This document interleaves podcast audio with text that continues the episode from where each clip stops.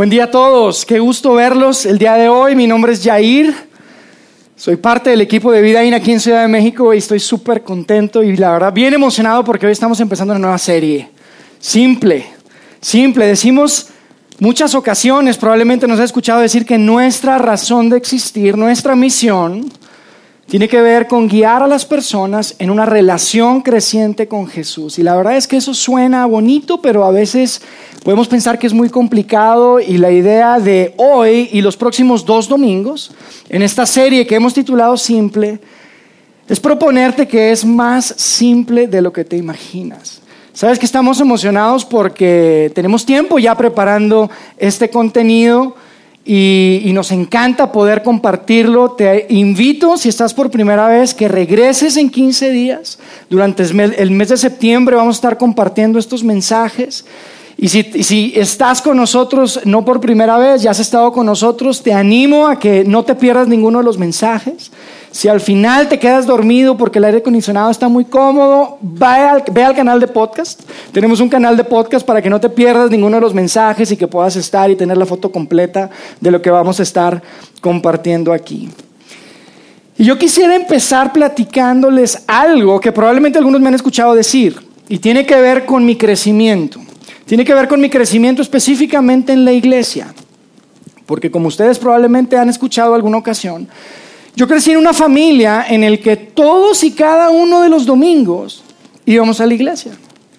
Íbamos a la iglesia siempre. Y no solamente íbamos a la iglesia, sino que eh, estábamos involucrados en todo. Íbamos a, las actividades que había entre semana. Yo servía. Mira, estábamos bien metidos, la verdad. Si había alguien que sabía de cómo funciona el tema de la iglesia, el tema de, de, del servir, de la música, estábamos en todo, era, era yo. Yo sabía eso y la verdad es que cuando creces en ese ambiente y en esa cultura, la verdad que ves algunas cosas dentro de la iglesia que, que, las ves un poco diferentes. De alguna forma como que se te hace un poquito de callo. Yo no sé si me explico y se entiende lo que, lo que, lo que quiero decir. De alguna forma ves situaciones de, de, de una manera que otras personas afuera no lo ven. Por ejemplo, yo recuerdo que siempre que medio se llenaba eh, la reunión o había más gente, la gente decía, y los que eran de iglesia decían, sentimos que el Espíritu de Dios está aquí con nosotros. Y yo decía, mm, hay un montón de gente, pero la verdad que agarras a esa misma gente, los metes en, en, un restaurante, no hay ningún espíritu. O sea, simplemente empezamos a decir medio cosas raras y se crea una subcultura interesante en la iglesia. Pues la verdad es que yo recuerdo que cuando entré en la adolescencia, especialmente cuando entré en la prepa, yo recuerdo que este tema de la vida cristiana se empezó a convertir para mí o se asimilaba para mí a un juego gigante de Simón dice. Ustedes saben cuál juego digo, ese juego de, de los niños que dice, Simón dice, tráeme un calcetín. Simón dice, tócate la nariz y salta en un, en un pie. ¿Se acuerdan de ese juego, no? Y, la verdad es que se sentía como que era un gran juego, pero en la vida real de Simón dice, nada más que no era Simón el que decía, era Jesús el que decía. Jesús dice, ve a la iglesia. Jesús dice, lee tu Biblia. Jesús dice, haz oración. Jesús dice una cantidad de cosas. Y yo me acuerdo que yo decía, híjole, este, pues no, no, no me siento muy cómodo con esto y, y la verdad a veces que yo me quedaba fuera del juego. Me quedaba fuera del juego porque pues no hacía exactamente lo que Jesús decía. Y, la verdad es que independientemente que me, me quedaba fuera, la verdad, para serles súper honestos y transparentes, a veces me gustaba más quedarme fuera del juego porque podía hacer lo que yo quería. No tenía que hacer exactamente lo que Jesús dice, pero luego llegaba un año, un verano, en el que iba a un campamento y escuchaba un mensaje increíble en un ambiente espectacular, donde había música y había unas cosas increíbles y yo regresaba con un ánimo de jugar, Jesús dice otra vez. Y decía, sí, tengo que hacerlo y voy a la iglesia y voy a leer la Biblia y tengo que dejar de hacer esto y tengo que dejar lo otro. Pero la verdad es que me di cuenta que entre mejor jugaba, en lugar de parecerme más a Jesús, parecía que yo me volvía más crítico de las personas que no jugaban, Jesús dice. Y entonces yo decía, oye, ¿por qué tú no estás jugando? Oye, tú no estás jugando bien. No es así. Si yo voy a ser miserable, tú también. No es posible que sea así, ¿no? Y la verdad es que era una, era una dinámica que honestamente era un desastre. Era un desastre porque, mira, ni yo era consistente con eso. La gente que no jugaba, pues me daba la verdad envidia, porque parecía que se la pasaban mejor que yo. Y, la verdad que cuando yo jugaba bien, pues me la pasaba más, era más crítico y empezaba a juzgar a otras personas. Y mira, probablemente tú estás aquí y tú te has alejado de Dios, de la iglesia, porque tuviste una experiencia muy similar a la mía. Una experiencia en donde tú sabes y, escuchaste que tienes que hacer una serie de cosas y que tienes que dejar de hacer una serie de cosas. Tienes que hacer A, B, C. Tienes que dejar de hacer A, B, C. Y tal vez intentaste, tal vez empezaste bien, pero luego te quedaste fuera del juego y luego te frustraste y llegó un momento que sabes que dijiste, que yo no juego. Yo ya no puedo jugar a esto. Mira, si me voy al infierno, ni modo, me voy al infierno. Voy a conocer un montón de gente ahí, pero yo ya no juego. Yo ya no juego y cansa. Y yo te quiero decir algo hoy y mi propuesta el día de hoy es que puedas borrar absolutamente todas las ideas, todas las nociones, todos los conceptos que tú tienes de lo que significa tener una relación con Dios. Yo te quisiera proponer que hoy pudiéramos empezar de cero. Porque yo te aseguro que si tú borras absolutamente todos los filtros que tienes, yo sé que es muy difícil porque todos crecimos con un contexto, con experiencias que de alguna forma impactan la forma en la que vemos eh, eh, la vida y especialmente el tema del cristianismo. Pero si tú pudieras empezar de cero, y simplemente tomar cuatro manuscritos, que son cuatro libros que hablan específicamente de la vida de Jesús. Son cuatro manuscritos que hoy están ampliamente al alcance de cualquiera, son parte de lo que conocemos como el Nuevo Testamento, Mateo, Marcos, Lucas y Juan. Si tú pudieras borrar absolutamente todo, tomar y leer solamente esos manuscritos, esos libros, esas biografías de la vida de Jesús, yo te voy a decir que vas a encontrar algo súper interesante, súper interesante. Te vas a dar cuenta que este tema de Dios es un tema extraordinariamente relacional es súper, súper relacional. Jesús se le encuentra en estos manuscritos diciendo, yo vine a presentarles a Dios. Yo vine para que conozcan a Dios como realmente es. Y vine porque Dios quiere relacionarse de forma individual y personal con cada uno, con cada uno de ustedes. Y fíjate, una de las cosas que Jesús hacía muy comúnmente es que él utilizaba ciertas analogías para asemejar cómo se puede ver esa relación de Dios con el humano. Y entonces Jesús decía, mira, Dios es como un papá, es como un padre con su hijo. Y probablemente tú estás aquí tú y sabes que yo no tuve un papá. O tal vez mi papá nunca estuvo presente, pero Jesús decía, es como un padre no terrenal. Es como un padre perfecto, es un padre celestial que ama y que cuida a sus hijos. Jesús también a veces asemejaba esta relación como la que hay entre una vid y sus ramas. Y si tú has estado en alguno de los viñedos, probablemente has visto cómo las ramas que están unidas a la vid producen fruto. La vid no está para decir qué es lo que tienes que hacer o qué tienes que dejar de hacer, sino que está ahí para dar vida. Jesús también utilizaba la analogía de un pastor con sus ovejas y esta probablemente es la que menos conecta con nosotros porque en Ciudad de México es difícil encontrar a un pastorcillo con un rebaño de ovejas, ¿verdad? En, las calles. Pero, ¿sabes? Para ellos conectaba espectacularmente porque era muy común. Y lo que Jesús decía es que las ovejas, cuando escuchan la voz de su pastor, la siguen, la reconocen. Y entonces él hablaba de esa relación entre Dios y la humanidad como un padre con un hijo, como una vid y sus ramas que da vida, como un pastor y sus ovejas. Es súper relacional. Este tema con el que yo crecí, con el que probablemente tú también, eh, que probablemente tú también experimentaste, de Jesús dice A, B, C, y Jesús dice no voltees a ver, no tiene nada que ver con lo que Jesús viene a presentar. Y yo te digo algo, probablemente tú escuchas esto y dices, oye, pues suena bonito ir, pero ese tema de tener una relación con un Dios invisible me parece súper complejo. Me parece súper difícil. Y sabes, vamos a estar hablando de eso a través de esta serie, pero sabes que este concepto no, era, no es nuevo para nosotros, era exactamente el mismo concepto que había en ese tiempo. Dios era un ser cósmico, lejano, Era un ser misterioso. Si tú le preguntabas a los griegos, te decían, mira, Dios es un Dios bipolar, es multifacético. A veces está contento, a veces está contenta, a veces, o sea, ellos tenían una idea así de un Dios que, híjole, mejor ni te acerques. Los romanos, mira, para los romanos Dios, Dios era un cascarrabias, era un ser malhumorado que no se aguantaba ni a sí mismo, mucho menos conectarse con los humanos. Nada que ver. Y si tú le preguntabas a los judíos en ese tiempo, ellos te decían, mira, Dios es un Dios que puede amarte, pero sí, solo si tú eres perfectamente recto, perfectamente santo, porque Él es tan diferente a ti que no se puede relacionar contigo. Entonces, esta idea no es nueva para nosotros, es una idea que ya existía desde aquel tiempo, pero entonces Jesús aparece en la escena y le dice al mundo, Dios es como un papá con su hijo.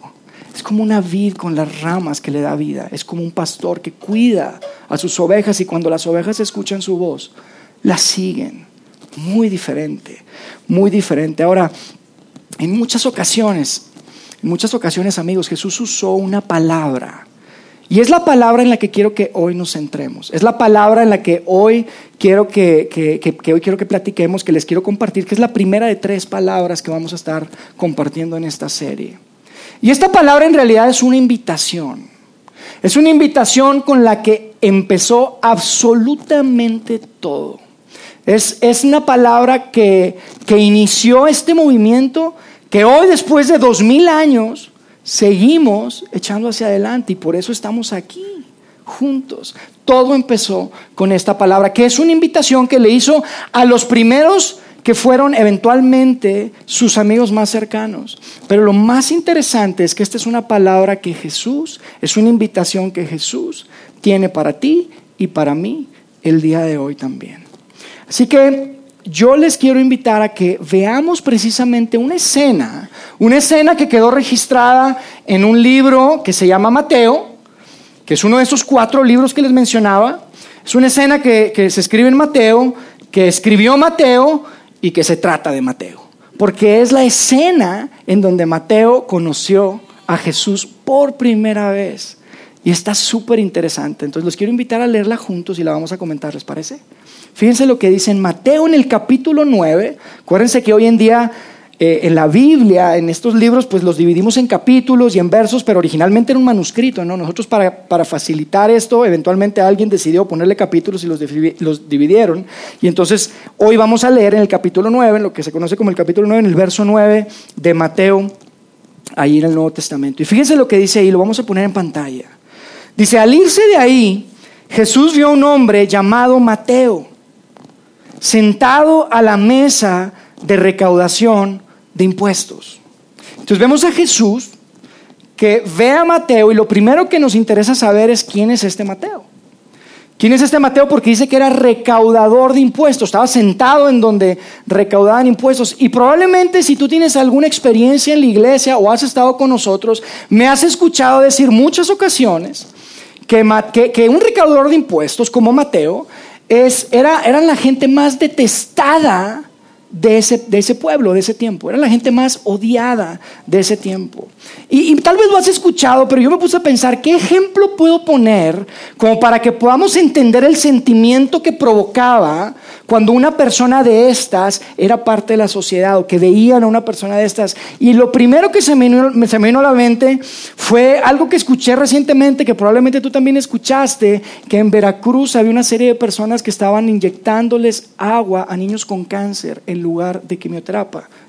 Quimioterapia, ¿se acuerdan? Eso, eso que les provoca cuando escuchan eso.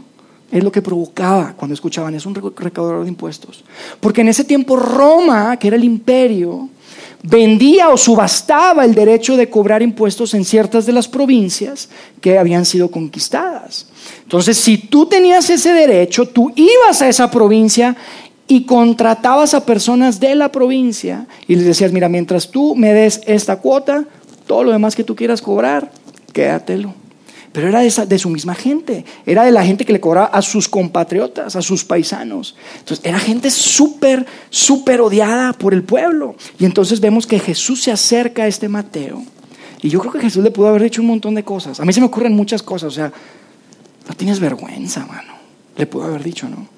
O le he dicho, oye, no, no, ¿cómo te atreves a hacer eso? A traicionar. Le pudo haber dicho alguna cosa de esas Jesús. Y sin embargo, fíjense lo que le dijo, porque no le dijo eso.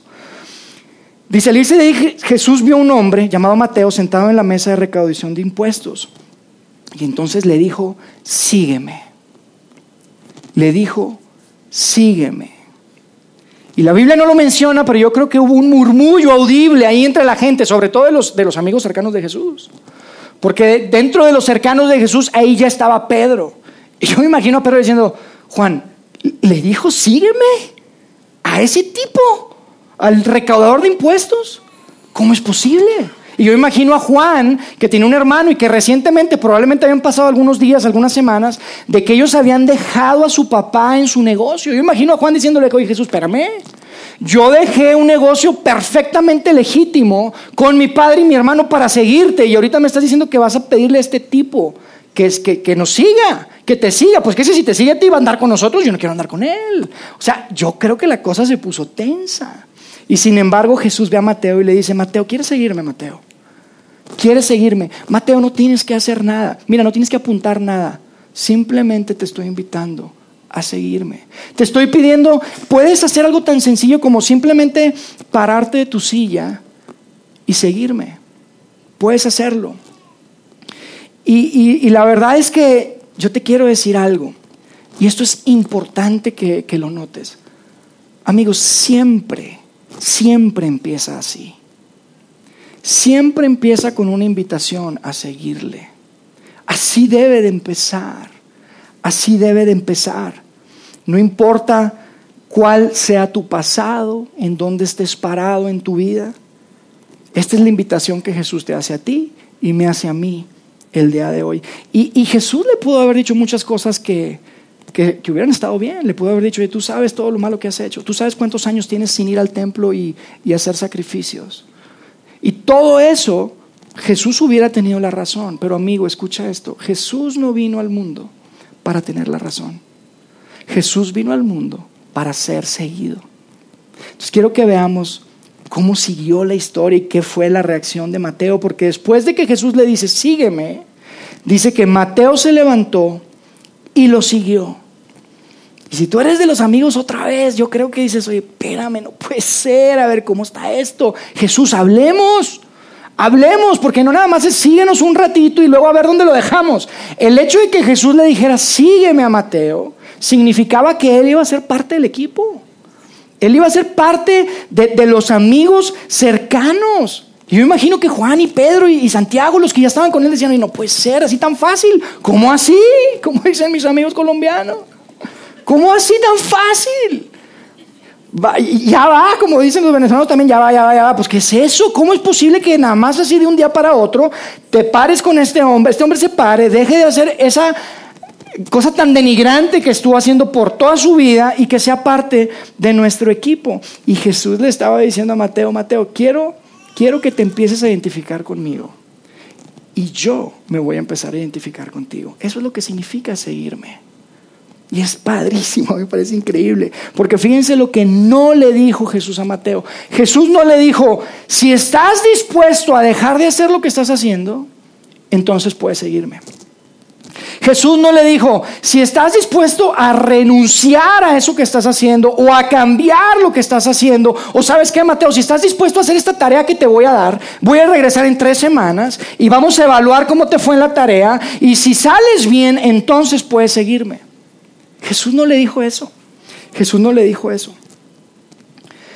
Y esta es la invitación que Jesús nos hace. Es la invitación que Jesús nos hace todos los días. Y fíjense, Quiero que sigamos leyendo ahí porque una de las cosas que seguramente pues nos preguntamos es ¿a dónde fueron? ¿A dónde fueron después? Porque dice que ya se estaban yendo de ahí. Y entonces cuando se están yendo de ahí, Jesús le dice a Mateo, vente, sígueme.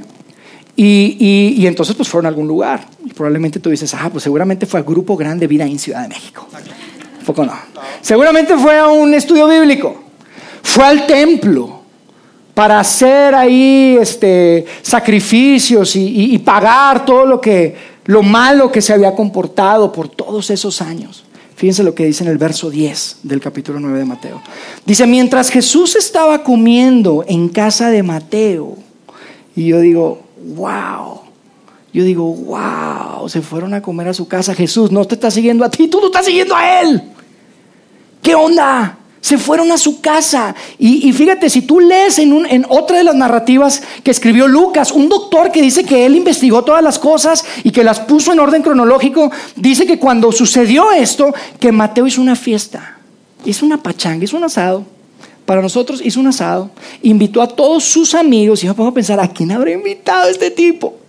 ¿Habrá invitado a los religiosos? ¿Al pastor? ¿Al sacerdote? Claro que no.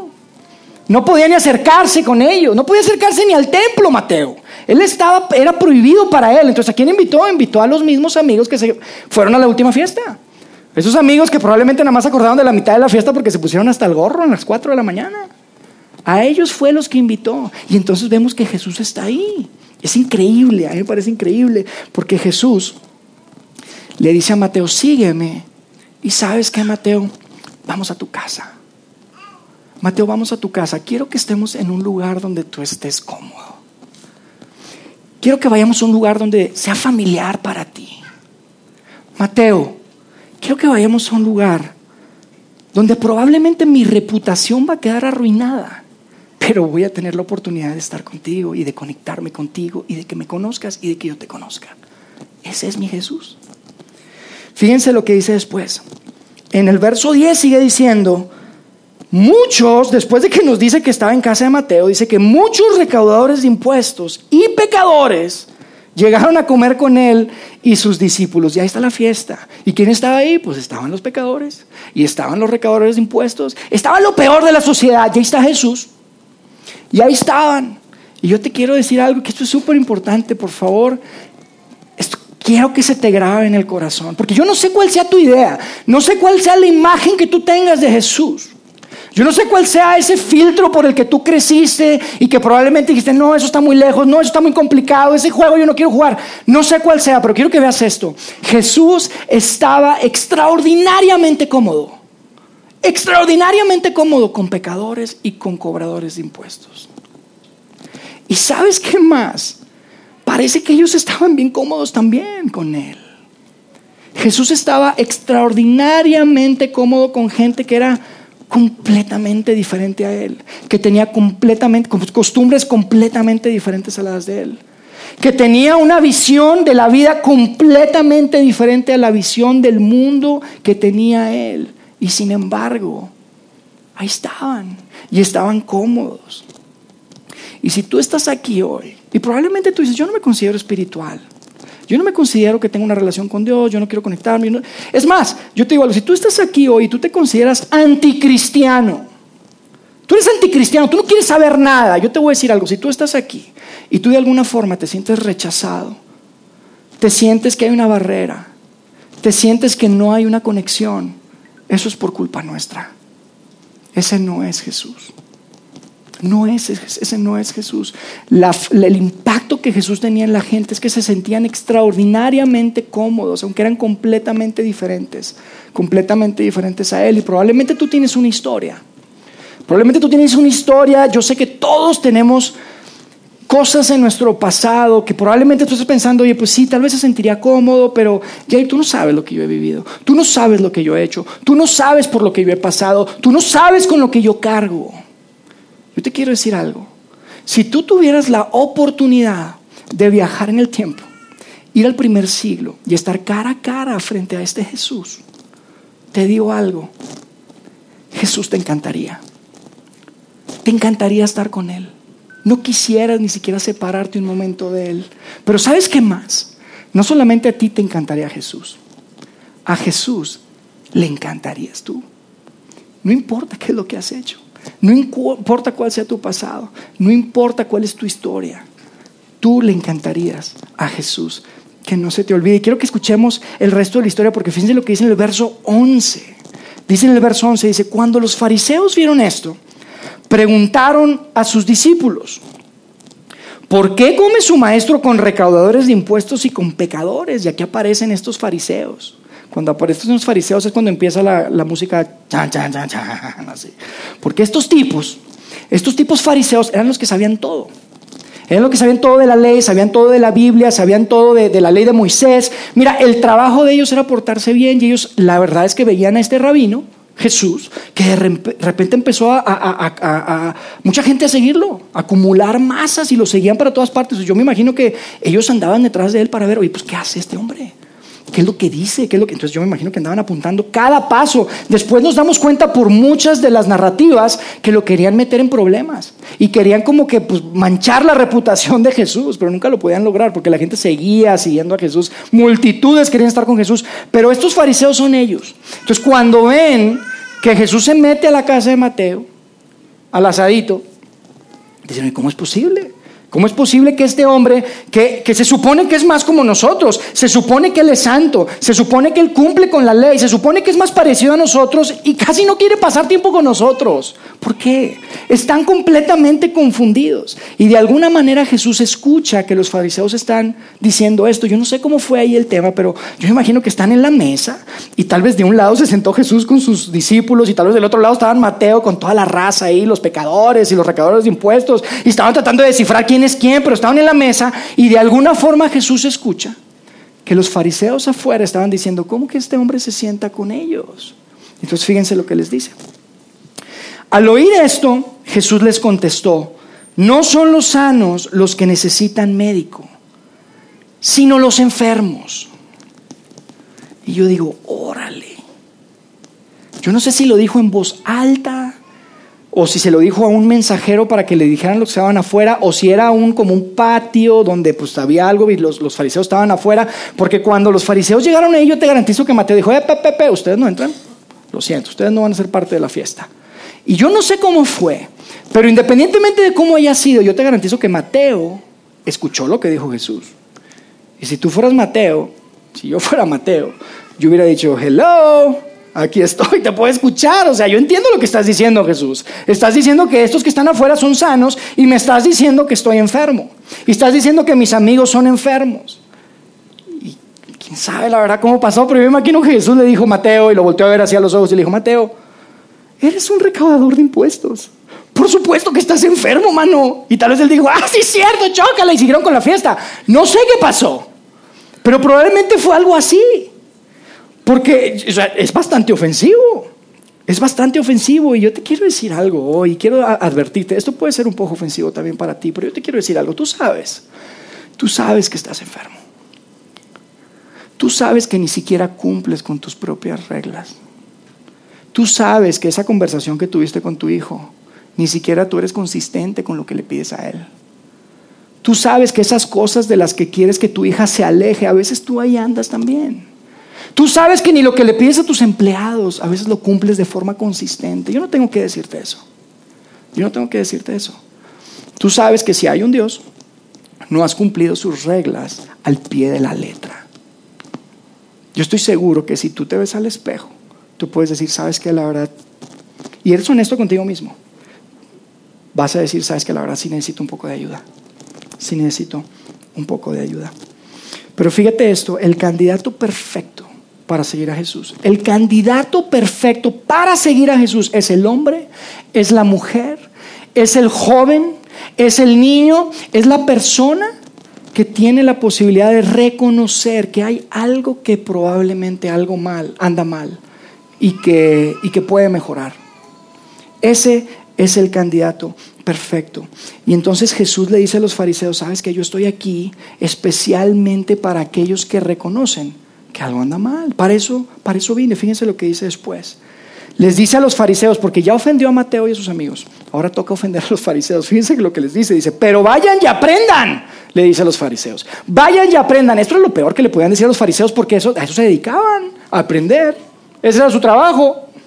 Era la gente que decía, no, ¿y sabes qué? ¿Tú qué haces? Yo me dedico a aprender la, la Biblia, la ley. ¿Y cómo te portas? Yo me dedico a portarme bien. Esa es mi profesión.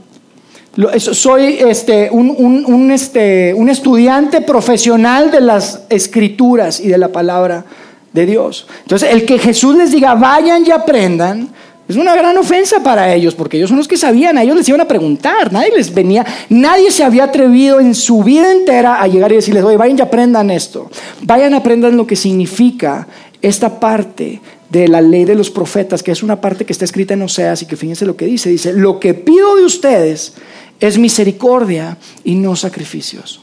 Lo que pido de ustedes es misericordia y sacrificios y Jesús le está diciendo, ustedes no entendieron lo que significaba eso. Vayan y aprendan lo que significa eso. Lo que está diciendo es, quiero que entiendan que mi prioridad es amar a otros. Mi prioridad no son las ofrendas y los rituales. Estoy más interesado en estar cerca de las personas que no me conocen que con los que sí me conocen. Estoy más interesado en aquellos que reconocen que hay algo que anda mal y que tiene que, y que, tiene que mejorar y que saben que algo no está bien. Y termina ahí en el 13 y con eso terminamos la, la lectura. Dice, porque no he venido a llamar a justos, sino a pecadores. No he venido a llamar a justos, sino a pecadores. Jesús, amigos, Jesús no está enfocado en acercar a la gente que cree todo lo que tiene que creer y que se porta bien todo el tiempo. Jesús está enfocado en acercarse y en atraer a la gente que no cree todo lo que debe de creer y que probablemente no se comporta como debería de comportarse. Y amigos, yo les quiero decir algo que es súper importante. Súper importante, especialmente si tú estás aquí, tú te consideras parte de nuestra comunidad. Si tú estás aquí y tú consideras, yo soy parte de Vidaín, yo quiero ser parte de esa iglesia que se está formando. Yo te quiero decir algo que, que es súper importante. Vidaín, Ciudad de México, no va a ser una iglesia que se conforme con reunirse y creer todo lo que tiene que creer y portarse como se tiene que portar. Porque si nosotros nos convertimos en esa iglesia, lo que va a suceder es que nos vamos a encontrar afuera de la fiesta. Vamos a estar afuera de la fiesta y no vamos a estar en el preciso lugar donde quiere estar nuestro Señor Jesús. Nos vamos a, encontrar fuera. No vamos a ser parte de lo que Él está haciendo en el mundo. Y Dios nos está dando la oportunidad, a ti y a mí, aquí, hoy, de aliarnos con Él, de unirnos a Él de pegarnos a esta misión, a esta visión que Él tiene de alcanzar a aquellos que no creen, aquellos que se sienten lejos, aquellos que se sienten rezagados, que se sienten eh, eh, fuera por completo de este tema de la fe. Ese es el corazón de Dios y no es suficiente.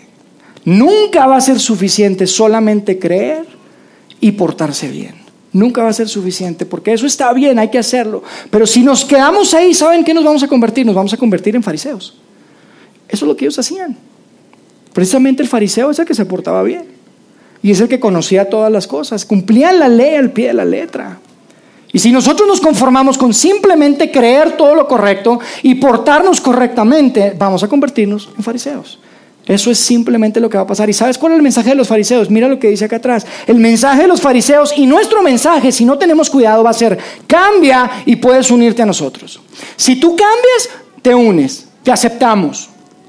Pero el mensaje de Jesús era muy diferente. El mensaje de Jesús era sígueme y entonces vas a cambiar. Sígueme y entonces vas a cambiar. Cuando nosotros decimos que queremos guiarte en una relación creciente con Jesucristo, el primer paso que tienes que tomar es seguirlo. Simplemente seguirlo. No se trata de una lista de cosas que cumplir. No se trata de identificar la lista de cosas que no hay que hacer y que hay que evitar. Mira Mateo, no le dijo absolutamente nada a Mateo, párate, sígueme. No le dijo Mateo, vamos al templo, haz unos sacrificios y luego que estés más o menos limpio, porque ahorita estás terriblemente mal. No es así. Es completamente diferente y esa es la invitación. Esa es la invitación. Y cuando tú das pequeños pasos hacia Dios, cuando tú decides seguir a Jesús, y cuando tú dices que yo quiero acercarme, yo quiero por lo menos tomar mi decisión de seguirlo. No sé qué significa completamente. Yo sé que hay cosas que tengo que cambiar. Yo sé que hay cosas que no estoy haciendo. Pero cuando tú decides seguir a Jesús, independientemente de lo que tengas o no tengas que cambiar, te voy a decir algo. Va a llegar un día, va a llegar un momento en que te vas a ver al espejo y no te vas a reconocer. No te vas a reconocer. Vas a decir, oye, soy una persona diferente. Soy una persona diferente porque te vas a dar cuenta que Dios, Dios es como un papá. Dios es como la vid con sus ramas que les da vida. Dios es como un pastor que protege a sus ovejas. Ese es el Dios del que estamos hablando acá. Ese es el Dios que Jesús vino a presentar. Y Jesús dijo, solamente quiero que me sigan. Es todo lo que les pido, síganme. Ese es el primer paso. Esa es la primera palabra. Eso es lo que yo quería compartirles hoy. Y antes de irnos les quiero decir tres cosas importantes. Tres cosas importantes que quiero que se lleven en su mente y que tienen todo que ver con esto de seguir a Jesús. Porque probablemente tú tienes algunos pensamientos acerca de esto. Y quiero ver si puedo aclarar y, y, ojalá cambiar algunas de las cosas y algunas de los prejuicios que tú tienes de lo que significa seguir a Jesús. El primero es el siguiente, no están en pantalla, pero quiero decírselos, si los pueden apuntar, apúntelos, si no, grábenselos. Fíjense lo primero que les quiero decir. Ser un pecador no te descalifica de poder seguir a Jesús. Es un requisito. No te descalifica, amigo. Es un requisito. Nada más pregúntale a Mateo. Pregúntale a Mateo. Jesús te dice, tal como eres, ¿quieres dar un paso? ¿Quieres seguirme? ¿Quieres pararte de tu silla? ¿Y quieres venir y seguirme? La primera cosa es esa, ser pecador no te descalifica. La segunda, el no creer, tú puedes decir, pues yo quiero seguir, pero yo no creo. Pero el no creer no te descalifica tampoco de poder seguir a Jesús. Sus primeros seguidores, te digo algo, ninguno creía. Es hasta cómico. Tú ves que los llamó y les dijo, síganme y andaban con él, pasaron meses, años inclusive, y de repente tú lees ahí en los evangelios, lees en la biografía de Jesús que dice, y Jesús hizo tal cosa y entonces creyeron. Y entonces tú dices, oye, pues ¿qué estuvieron haciendo todo ese tiempo? Pues no creyendo. No creían. Pasaron ciertas cosas y fue cuando empezaron a creer. Si tú dices, es que ya yo no creo, ese no es el siguiente paso. El primer paso es seguirle. Y el no creer no te impide seguir a Jesús. Esa es una gran noticia, poco no? Esa es una gran noticia. Es más, uno de sus seguidores probablemente ustedes lo conocen. Hasta el nombre se le quedó Tomás el incrédulo, ¿se acuerdan? Ese tipo, mira, ya después de todo, tres años de andar con él, eso me da ánimo a mí. Pero ellos estaban ahí, lo vieron, convivieron con él, comían con él, vieron milagros, una cantidad de cosas. Después de todo, el cuate digo, ¿sabes qué? Nah, yo creo que fue un truco. No creía. No creía. O sea, el tipo dijo, no, sabes que hasta que yo lo vea, toque, y ese tema que tú me dices que está vivo, no creo, yo lo vi, está muerto. No creía. El no creer no te impide seguir a Jesús. Y la tercera es esta. Y esto es especialmente para nosotros que formamos parte de esta comunidad y que estamos dando pasos hacia ser una iglesia. El seguir a Jesús y entre más sigues a Jesús, más te vas a dar cuenta de las cosas que tienes que cambiar en ti y menos vas a ponerle atención a las cosas que los otros tienen que cambiar en ellos. Eso es súper importante. Porque es una tendencia, yo se los decía al principio, a mí me pasaba, entre mejor jugaba Jesús dice, yo decía, ¿por qué no está jugando? Está jugando mal. Y hace como que sigue jugando, pero ella debería estar afuera. Pero cuanto más sigues a Jesús, menos pones atención a eso. Y la tendencia de la iglesia, y te lo digo, la tendencia, y Dios nos ayude a alejarnos de eso, porque la tendencia natural siempre va a ser apuntar y juzgar y criticar. ¿Y por qué? ¿Y por qué él hizo así? ¿Por qué él no hizo así? ¿Y por qué se ve así? ¿Por qué no se ve así? Yo entiendo esto, pero sabes, en lugar de seguir, simplemente juzgas. Y entonces dejas de seguir a Jesús y la cosa se complica se hace un desastre. Entonces, tres cosas que quiero que pienses cuando te digo y te invito a seguir a Jesús. La primera, la primera es el ser un pecador no te descalifica. Es un requisito. Ser un pecador no te descalifica, es un requisito. El no creer tampoco te descalifica. Los primeros seguidores de Jesús tampoco creían. Y tres, recuerda que entre más sigues a Jesús, y es un buen termómetro para entender si realmente estás siguiendo, seguir a Jesús lo que te va a ayudar es saber más lo que hay que cambiar en ti y menos en lo que tiene que cambiar en otra persona.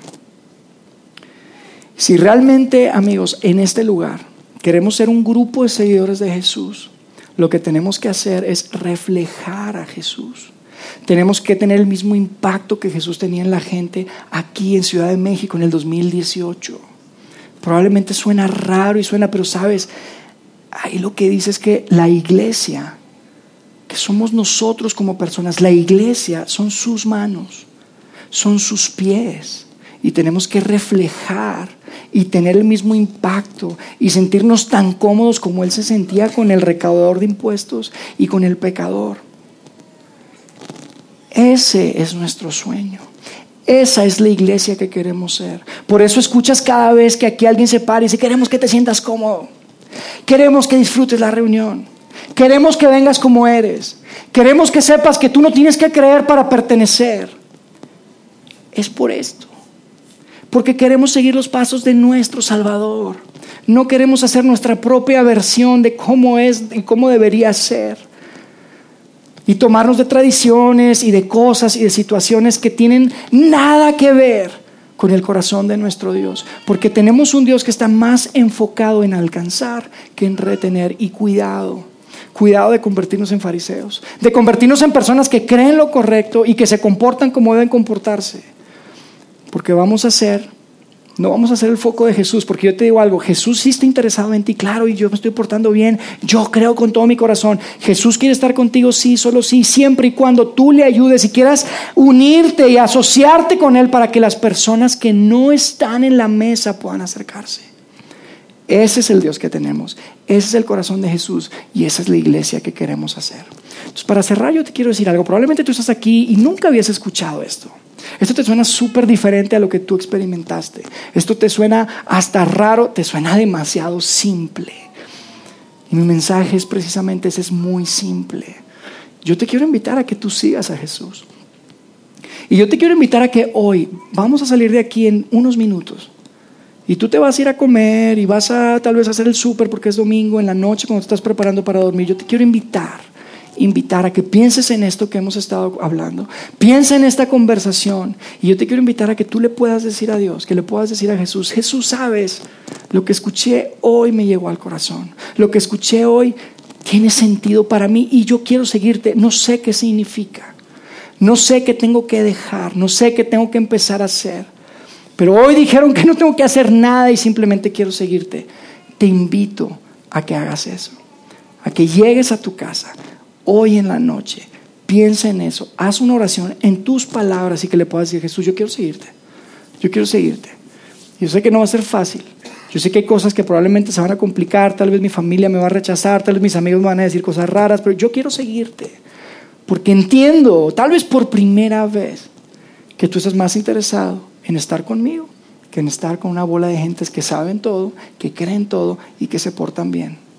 Y porque tú puedes reconocer que hay algo, que cuando te ves al espejo hay algo que definitivamente te hace pensar que puedes, puedes ser ayudado aunque sea un poquito, que necesitas un poco de ayuda, que hay cosas que pueden cambiar, que pueden mejorar en tu vida. Ojalá que todos podamos hacer esto y que podamos aceptar esta invitación esta simple invitación que Jesús nos pone sobre la mesa y nos dice cuando pronuncia la palabra, sígueme, sígueme. Vamos a hacer una oración, ¿les parece?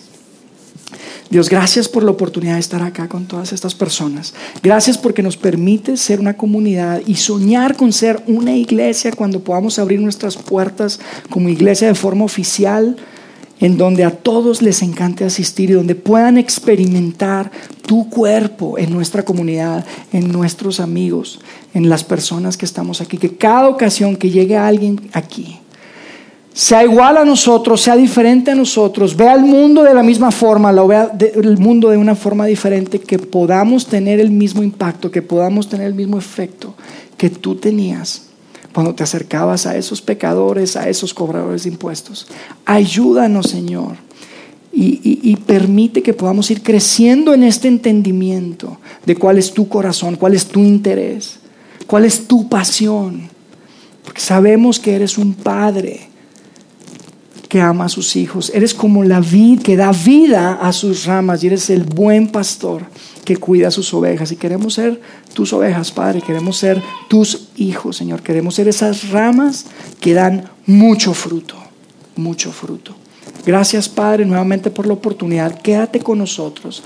Bendice a cada una de las familias aquí, a los niños que están allá en la otra sala, que puedan recibir cosas que puedan impactar su vida a largo plazo. Oramos en el nombre de Cristo Jesús. Amén.